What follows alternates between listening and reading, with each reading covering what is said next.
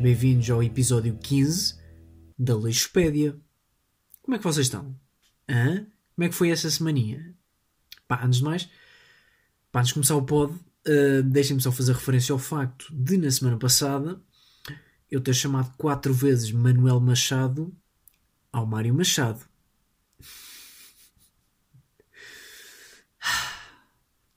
Pá, por um lado bacano, não saber o nome de neonazis, significa que eles não estão a ter o destaque que gostariam de ter. Uh, pá, por outro, isso não invalida o facto de eu ser um australopiteco, completamente à parte da sociedade, por ter associado o nome de um veteraníssimo treinador e grande poeta e filantropo português, Manuel Machado, a um partido nazi.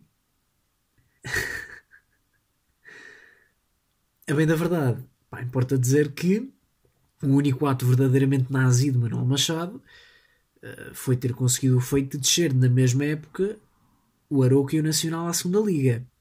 Portanto, Vítor Oliveira, o mestre das subidas, Manuel Machado, o nazi das descidas. Está giro, está. Olhem, hum, estou hum, a gravar à noite, pá. Estou a gravar à noite e não sei se isto não é uma estreia em pod. Eu não sei se não é a primeira vez que eu estou aqui a gravar à noite. Deixa-me cá pensar. Olhem, pá, tenho a ideia que nunca gravei pod à noite. E é, e é a primeira vez. O que se calhar até nem é má ideia, porque não há. De repente, não é? Não tenho aqueles carros lá fora a tupelar velhas. E fazer um, um basqueiral. E eu estou a gravar à noite porquê? Porque acabei de vir da praia. Deixo esta aqui. Acabei de vir da praia. Estive com amigos, porque aniversário de uma batata amiga. Um, vento, como é óbvio. Como é, se há coisa que a Praia do Furador não desilude, é ao nível do vento. Continuei a ver muita gente de máscara na praia, o que, pronto, é questionável, mas pouca gente no mar. E isso, um, isso não é mau. Portanto, nem tudo é mau. Agora, o que é que eu senti? Uh, pá, senti Covid muito giro e tal, andar de autocarro de máscara, que de repente é giro porque eu andava de autocarro todo de máscara, de óculos de sol e todo de fones, portanto, para as pessoas dentro do autocarro, eu sou uma testa. Uh, andar de autocarro, pá, muito giro, gel desinfetante em todo lado, uh, semáforos nas praias para as praias não encherem, muito giro, mas continua a ser muito difícil ter uma foto um grupo de raparigas, pá. Continua a ser duro. Pá, porque mal vocês ouvem a frase Bora tirar uma foto para o Insta, amigas. Pá, vai dar cocó. Vai dar cocó. Porque elas nunca estão satisfeitas. Não é? Nunca estão satisfeitas. Pá, calhou-me a mim. Calhou-me a mim esta difícil tarefa de fotografar um grupo de sete raparigas. O que dito assim até parece algo que eu não me queixaria naturalmente. Agora a questão é, eu tirei umas 13 fotos. Mas imaginem, isto não é daquelas fotos em que me estou a cagar, só me limita por dedo. Não, malta. Isto são 13 fotos em que eu estou a dar-me o melhor enquanto fotógrafo amador. Malta, eu senti que estava num bloco operatório a mexer num ventrículo com um bisturi ultra afiado numa mão e Parkinson na outra. Ou seja, a probabilidade de dar cocó era muito grande. Ainda assim esforcei-me e tudo para quê? Para no final ouvir um hum, pá, fiquei mal. Caga, caga. Também. Que é como quem diz: é pá, coitadinho, também não consegues melhor que isto, não é?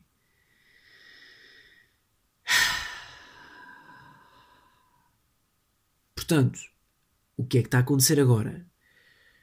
Estou com a chamada moleza de praia. Estou. Pá, estou molinho, sabem? Pá, estar na praia é a prova viva que fazer nada cansa.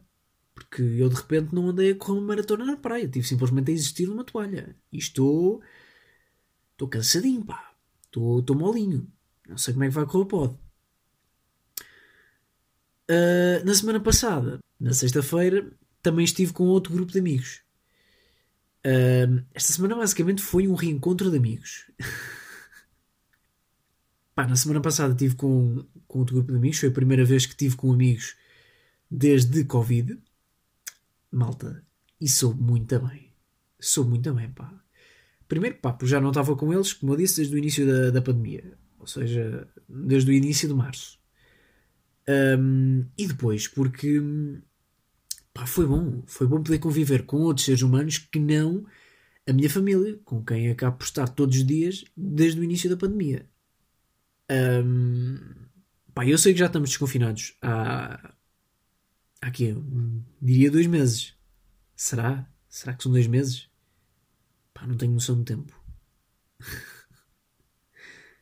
Pá, para mim passaram dois meses, mas calhar na prática já foram sete. Não sei.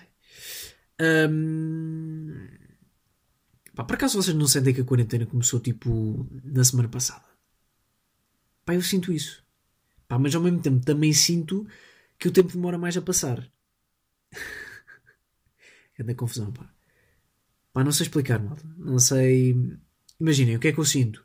Eu sinto que uma semana demora muito mais tempo a passar estando em casa do que estando na rua a brincar. Mas como todos os dias são praticamente iguais, parece que o tempo, de uma forma geral, passa mais depressa. Não sei se me fiz entender, mas esta também é a melhor explicação que eu consigo dar. Pá, desculpem lá. Deixem-me passar aqui numa analogia para isto. Um, olhem, é como se estivessem numa planície. Olhem, exato, é isso. É como se estivessem no Alentejo. No Alentejo, como é tudo mais plano, vocês, pá, se tiverem saído de uma casa e caminharem 3 km desde a casa onde saíram, mesmo estando a 3 mil metros da casa, como aquilo é uma planície, vocês conseguem ver a casa. Portanto, a ideia que passa é que vocês, apesar de já terem caminhado muito, continuam perto do sítio onde saíram. Porque conseguem ver esse sítio. Mas, por exemplo, se estiverem na Serra da Estrela, se vocês caminharem um quilómetro, mas tem uma montanha à vossa frente, parece já caminhar um bué. Não é? Parece já, cam... já estou a caminhar há bué de tempo. E na prática só estou, só estou a caminhar há 10 minutos. Não é só caminhar um quilómetro. Mas como não conseguem ver a, não, mas como não conseguem ver a casa de onde saíram, pensa a caminhar à bué. Pá, e neste cenário, estas semanas de pandemia são uh, semanas de Alentejo. E portanto, esta foi a melhor comparação que consegui arranjar. Malta. Não sei se consegui fazer entender aquilo que eu estava a dizer. Pá, como eu estava a dizer, na, na sexta-feira estive então com, com um grupo de amigos. Uh, pá, primeiro, dizer que por um lado fiquei desiludido. Porquê? Pá, então não é que os sacanas ouvem o pod? Pá, os sacanas ouvem o pod. Pá, sou sincero. Tinham-os como pessoas mais sensatas. Não muito mais, mas tinham como pessoas sensatas. E agora, pá, desiludem-me assim. pá, e é giro porque, hum, como foi a primeira vez que eu estive com amigos, não é? que, eu, que eu saí com amigos em, em cinco meses, nunca me tinham abordado sobre o pod. Ou seja, sem ser a mensagem, nunca me tinham abordado uh, sobre o pod. Pá, e foi, foi engraçado, pá. Foi, foi aquele. É estranho, mas é engraçado. Uh, agora, uh, por outro lado, fiquei muito feliz que eles tenham dito que normalmente ouvem o pod quando estão a lavar o chão a apanhar mirtilos. Um, pá, isso para mim fez sentido porque, porque é exatamente assim que eu imagino as pessoas que estão a ouvir este pod. Ou seja, estão a fazer tarefas meio chatas que tornam o pod ligeiramente mais interessante do que ele é na verdade. É? No fundo é como, pá, como eu já vos disse, é? eu tenho 1,72. Se eu andar com pessoas que têm 1,85, eu vou parecer baixinho em comparação. Agora, se eu andar com anões de 1,5m, o meu 1,72 vai acabar por se destacar. E eu vou parecer assim a estaca do grupo. Quando na verdade sou um mísero ser humano que por acaso não é não porque cresceu um bocadinho. E no fundo, para lavar o chão em comparação com ouvir este pod, torna o pod ligeiramente menos mau do que ele é na realidade. Um, agora, o que é que eu descobri? Eu descobri que ter um pod um, é aqui uma faca dois legumes, como diria Jorge Jesus. É? Aquelas pessoas se enganam a dizer uma frase, mas depois, para corrigirem, para não assumir que foi um erro, dizem como diria Jorge Jesus, isto é como diria. Eu, não, eu sei, deslarguem-me, isso não existe. Não, eu estava a imitar Jorge Jesus. Não, então Achas que eu não sei que deslarga-me não. Jorge Jesus. Bom, uh, onde é que eu estava? um... Ah, o que é que eu descobri? Pá, eu descobri que a pod é assim uma, uma faquita de dois legumes. Porquê? Primeiro porque, pá, lado positivo, uh, torna mais fácil abordagens de conversas. Ou seja, abordagens de conversas que podem cair para temas interessantes. Ou seja, para quem ouve o pod, em princípio, e por algum motivo que eu ainda não consegui perceber qual é, curte ouvir-me falar e pensar sobre temas durante meia hora. E portanto, conversar com alguém que ouve o pod acaba por ser fixe na medida em que o tema facilmente vai cair para temas mais bacanas de conversa. Bem, olha aqui o miúdo todo vedeta. pá, quando eu digo temas mais bacanas é, é, pá, é para mim, não é? Claro que é.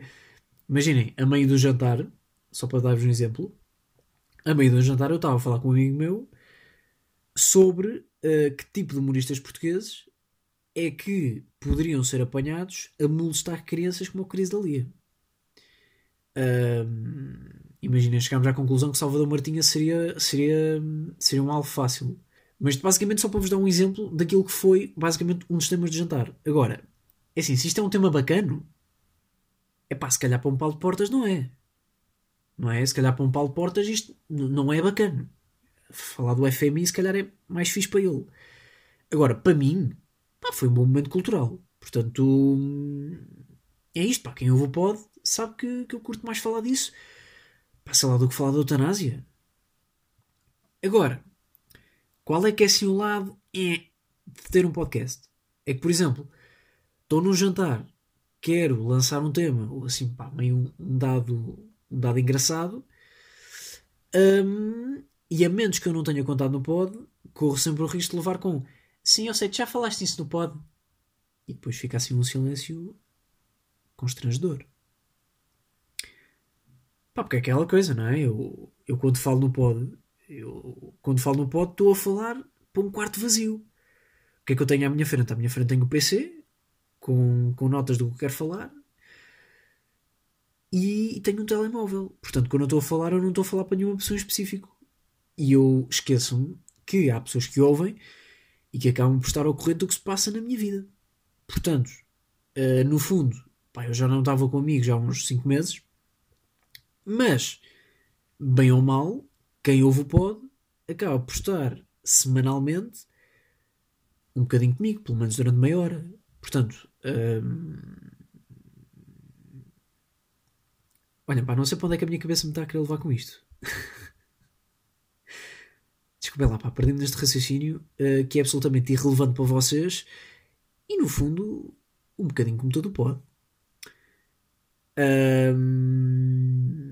Ah, e uma cena que eu tinha aqui apontada para falar com vocês, relacionada com isto de jantar com amigos, é. Pá, eu sei que isto é uma cena uh, muito recorrente em grupos, que é a dislexia coletiva que se dá quando se vai ao supermercado comprar comida para o jantar. Não é? Agora, a minha pergunta é: haverá algum grupo de amigos que já tenha acertado na quantidade exata de comida para um jantar? Pá, é a minha pergunta, porque eu sinceramente acho que não. Pá, é que é uma dislexia coletiva que. Pá, olhem, é. Isto no fundo é como alimentar um peixinho dourado. É a conclusão que eu chego. Pá, não sei se já contei aqui em pod. Mas eu tive cinco peixinhos dourados e literalmente dois deles morreram. Um porque não tinha comida suficiente e o outro porque tinha comida a mais. Portanto, um deles foi ao restaurante Michelin onde pagou 273 euros por uma azeitona tostada, e o outro foi um buffet, onde pagou 7 euros porque era almoço e é mais barato, e comeu até rebentar. E portanto, no fundo, foi um bocadinho isto. Hum, pá, é que eu sinto que comprar comida para um jantar de amigos é. É nós entrarmos no supermercado com a missão de comprar comida para um jantar e saímos lá com comida para um jantar de 182 pessoas que não comem há duas semanas estão esfomeadas. É esta a conclusão que eu, que eu chego. Pá, isto não devia ser assim, não é? Isto está tá completamente errado, pá. Não, não devia ser assim. Sabem quando vamos ao restaurante e pá, perguntamos? Normalmente é sempre de uma forma tímida. Se repararem, isto nunca é perguntado assim com, com um tom de voz normal. Isto normalmente é sempre perguntado quase como se fosse um segredo ao, ao empregado. Que é, vamos ao restaurante e, e perguntamos: Olha, uma dose dá para quantas pessoas? Pá, é que nós somos duas pessoas, mas não comemos muito. Uma dose dá para quantos? E normalmente o que é que o empregado diz? O empregado diz que uma dose dá para duas pessoas.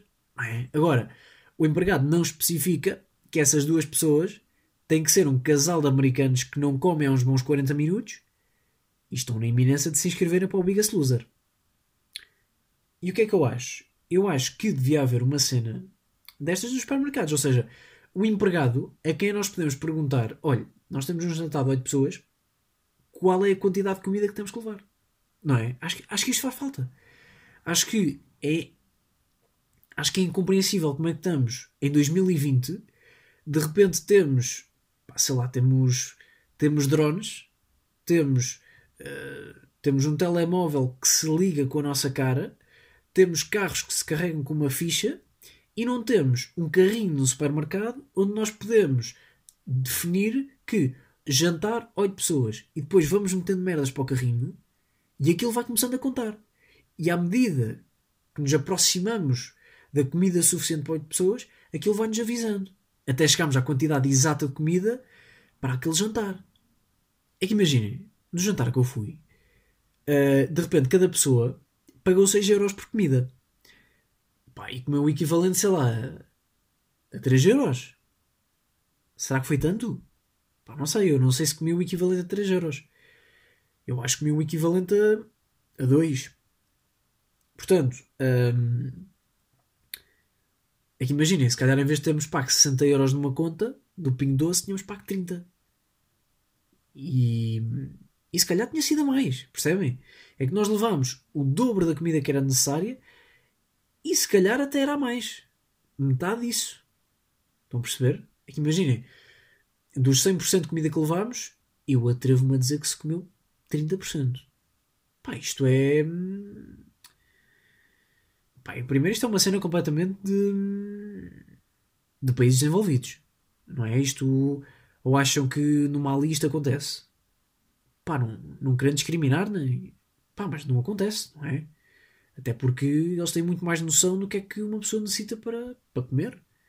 Nós cá não temos. É? Nós, nós cá não temos essa noção. Pá, e depois há aqui uma cena que é. Uh, pá, nunca vão às compras com fome. Seja, estão, estão a par disso. Ir às compras com fome é o primeiro passo para comprarem comida para um batalhão de soldados americanos. Por pá, uh, pá, confesso, confesso que estava com fomeca, estava assim com uma laricazinha quando fomos comprar comida. Agora, nós éramos cinco. E o que é que eu depreendo? Que dessas cinco pessoas, estávamos os cinco com fome.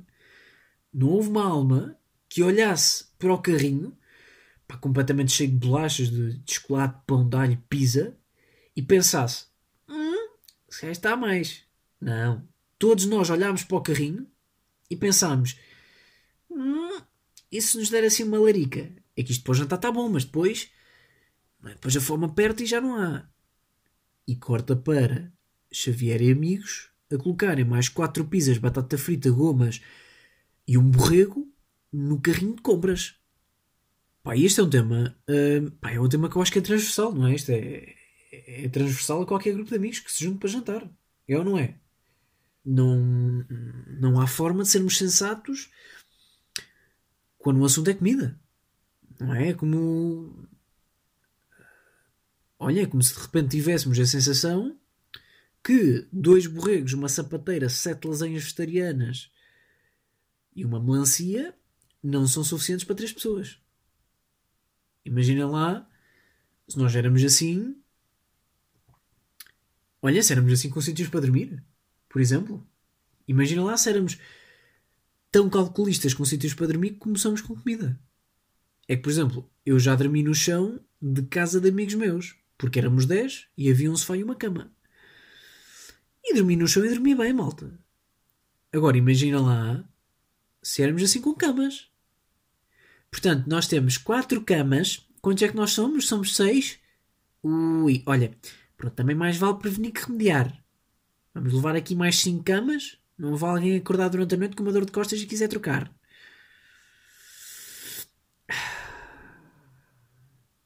Portanto, malta, vamos lá ter calma com comida. Em que outra circunstância é que, no vosso imaginário, alguém vai comer uma pizza inteira, um pacote de batatas fritas sozinho, beber uma litrosa de penalti e ainda ter estômago para umas gomas de fruta e um chocolate. É assim, se tiverem o Pedro Guerra em casa, percebo. Percebo e até compreendo. Agora, se não tiverem, se calhar estão só a levar comida a mais. Portanto, o que é, que, é que eu aconselho aqui? Vocês, pá, quando tiverem a fazer compras para um jantar, olhem para o vosso carrinho e pensem: um Pedro Guerra comia isto? Se a resposta for sim, então vão levar comida a mais. Se a resposta for não, então se calhar estão no bom caminho. Acho que é assim que tem que pensar.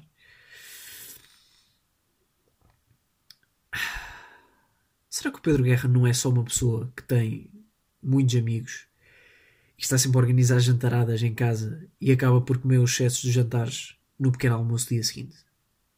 Hum? Deixe no ar. Eu não descartaria esta possibilidade. Embora. Será que Pedro Guerra tem muitos amigos? Pá, não sei. É que imaginem, deve ser. O jantar deve ser tenso, não é? Ou Pedro Guerra tem amigos benfiquistas e estão todos à mesa a falar de bola e está grande ambiente porque pá, está toda a gente a concordar e estão a falar de apitorado. Ou então, pá, imagina lá que, que, Pedro Guerra tem, tem um amigo portista. Isto é, todo um jantar a tentar fazer conversa para não cair no óbvio não é? Para não cair no, no óbvio que é falar de futebol. Não só é um tema muito recorrente em conversas, como ainda por cima, pá, Pedro Guerra, imaginem, o que é que o Pedro Guerra faz da vida? Eu não sei, eu acho que Pedro Guerra, eu acho que a profissão do Pedro Guerra é ser um gordinho irritante que fala do Benfica. É isto que é para mim Pedro Guerra. Se bem que Pedro Guerra neste momento também não deve querer falar muito bola porque também não, está fácil para ele. Pá mais cenas. Uh, ah, outra coisa muito comum um, em grupos de amigos é jogar cartas. Não é? Jogar, jogar cartas e, e Uno. Pá, são, são cenas clássicas do grupo, não é? Em que outra circunstância da vossa vida é que vocês jogam Uno ou ao olho do cu sem serem jantares de amigos ou almoços de família. Por acaso, olho do cu é, é aquele clássico de amigos, não é? aquele clássico. Imaginem, eu acho que na minha cabeça sueca está, dia está mais associada assim a, a, um almoço de família. Ou assim meio a velhos a jogar num café. É ideia que eu tenho de sueca. Diria que o olho do cu é mesmo clássico de grupo de amigos. Não é? Até que idade é que se pode jogar olho do cu? Sei. Imagina, será que. Será que é descabido depois dos 40 jogar olho do cu? Pá, não sei. Ou será que ele simplesmente mudou o nome? É que de repente é estranho, não é? Imaginem, já eu estar aqui a dizer olho do cu, sem vocês estarem a par, isto é um jogo de cartas, já se torna assim meio. meio esquisito, não é? Agora imaginem, pessoas com 40 anos a dizerem para jogar o olho do cu. Hum, é um bocadinho estranho, pá. Agora, será que imaginem, será que há velhos assim com os seus 70 que estão num café a jogar o olho do cu? Não sei, pá, acho que eles lá só jogam meio à. meio à sueca, pá. Não sei. Um, o que é que eu estava a falar? Pá, perdi-me. Perdi-me em olho do cu. que atenção, boa frase. Uma frase também resume muito aquilo que está a ser de 2020, que é perdi-me no olho do cu.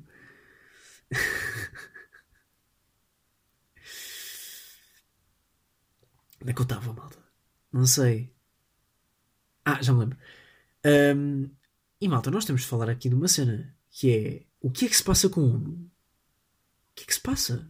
Porque assim, o Uno tem a particularidade de ser o jogo com mais regras que existe.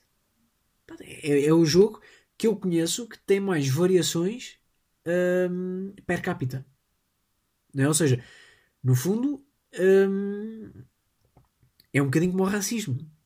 À primeira vista parece que é uma questão de cores, mas quando vamos a ver melhor, já há ali outras regras envolvidas e burocracias. Pá. É que eu já devo ter jogado Uno aí com umas pá, 6, 7 regras diferentes. Pois é aquela cena. Há quem possa acabar cartas de castigo, há quem não possa. Há quem possa jogar todas as cartas quando tiver o mesmo número, há quem não. Há quem possa jogar o mais 2 com o mais 4. E há quem abomine fazer tal coisa. Há quem apanhe uma carta de baralho e há quem apanhe sempre até ser uma carta para jogar. E no meio disto tudo, em que é que ficamos? Não é? Porque é que. Hum, porque é que não há uma regra universal? Porque é que não há uma regra universal para uns? Porque é que há tantas versões? Não sei, pá. Imagina lá o que é um jogo ter tantas alterações de regras como o Uno. Olha, imagina lá o que é. Passa lá de repente o, o xadrez também ser assim. Imagina lá o que é o xadrez de repente também ter regras que variam consoante as pessoas. E de repente o cavalo, em vez de poder andar só em L, passar a andar na diagonal. Ui, pá, grande confusão que ia ser, não é? Grande confusão que ia ser. Mas isto não acontece em xadrez. Porque há regras claramente bem definidas. Há regras que dizem que o cavalo só pode andar em L. Portanto, porque é que no Uno não há uma regra que diz só se pode jogar uma carta de cada vez? Ou uh, não se pode jogar o mais 2 depois do mais 4? Não é? Porque é que não é isto? É preciso criar um torneio de Uno? Para, para termos regras oficiais? Se calhar é isso. Para termos regras universais, se calhar é preciso criar um torneio de, de Uno. Pá, mas não sei, aquela cena, pá, acho que devia haver regras universais. Porque isto aqui, o Uno é um clássico. Portanto, se calhar está na hora. Pá, porque a cena é, quando jogamos Uno, nunca ninguém pergunta no início quais são as regras. Porque, pá, primeiro partimos do princípio que são as nossas regras, e depois também porque não queremos dar a ideia que somos analfabetos, ao ponto de não saber como é que se joga Uno. Imagina lá o que é perguntar: olha, então como é que tu jogas? Hum, é estranho, porque Uno atrevo-me a dizer que é o jogo mais fácil de cartas que, existe. Não é que é só um jogo de, de jogar, ver as cores e os números. Não, não há regras por aí além Uno. E o que, é que acontece? Só ao meio do jogo é que nos lembramos que há outras regras. É só ao meio do jogo é que nos lembramos que espera aí que está aqui outra coisa. E o que é que acontece nesse momento? Em vez de perguntarmos quais são efetivamente as regras com que aquela pessoa joga, ficamos atentos. Ficamos só atentos aqui aos sinais, não é? Procuramos interpretar o jogo da outra pessoa, que é para não, para, para conseguirmos entender as regras sem perguntar. E é assim que vamos percebendo a regra da outra pessoa.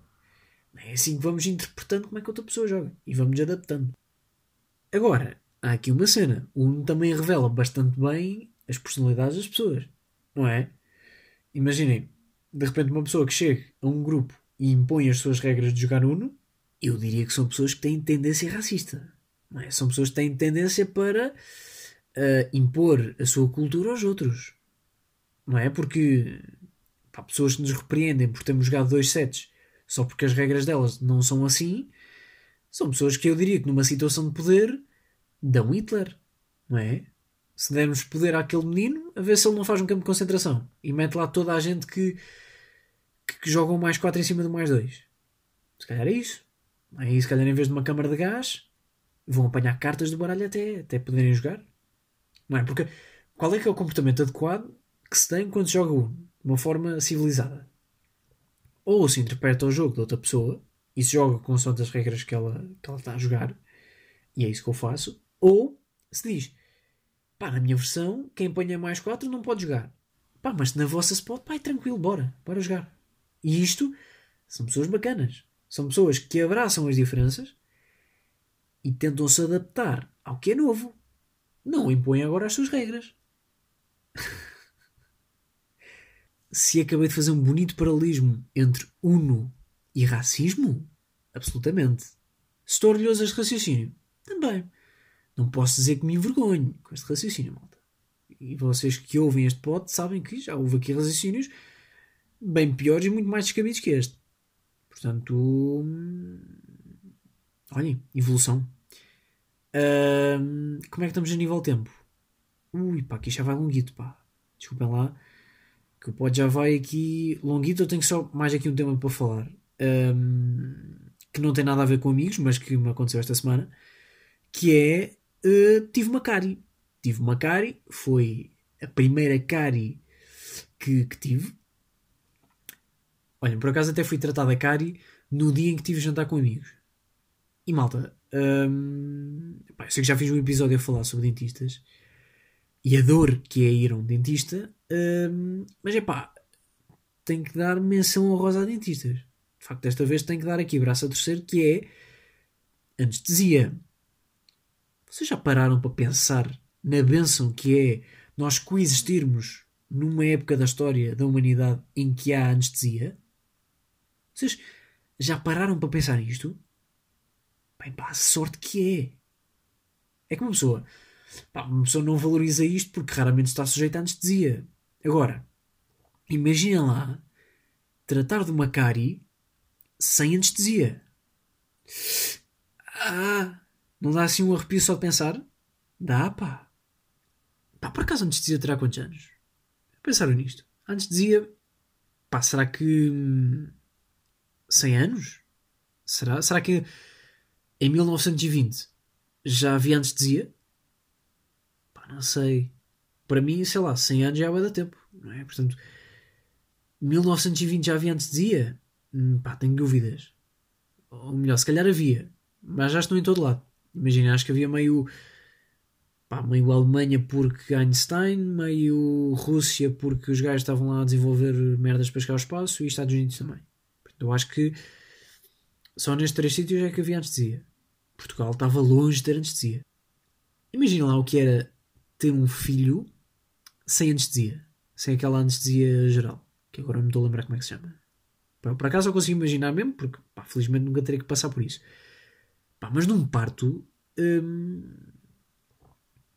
a mulher é cortada ao meio. Não é? A mulher é cortada ao meio. Agora imaginei antigamente em que as mulheres tinham 10, 11 filhos. Ao fim do quarto filho já, já, já nem sofriam. Ao fim do quarto filho já estavam a dar indicações aos médicos.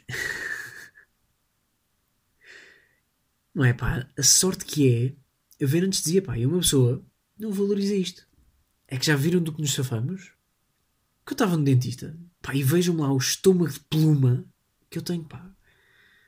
E não é que me dá uma quebra de tensão.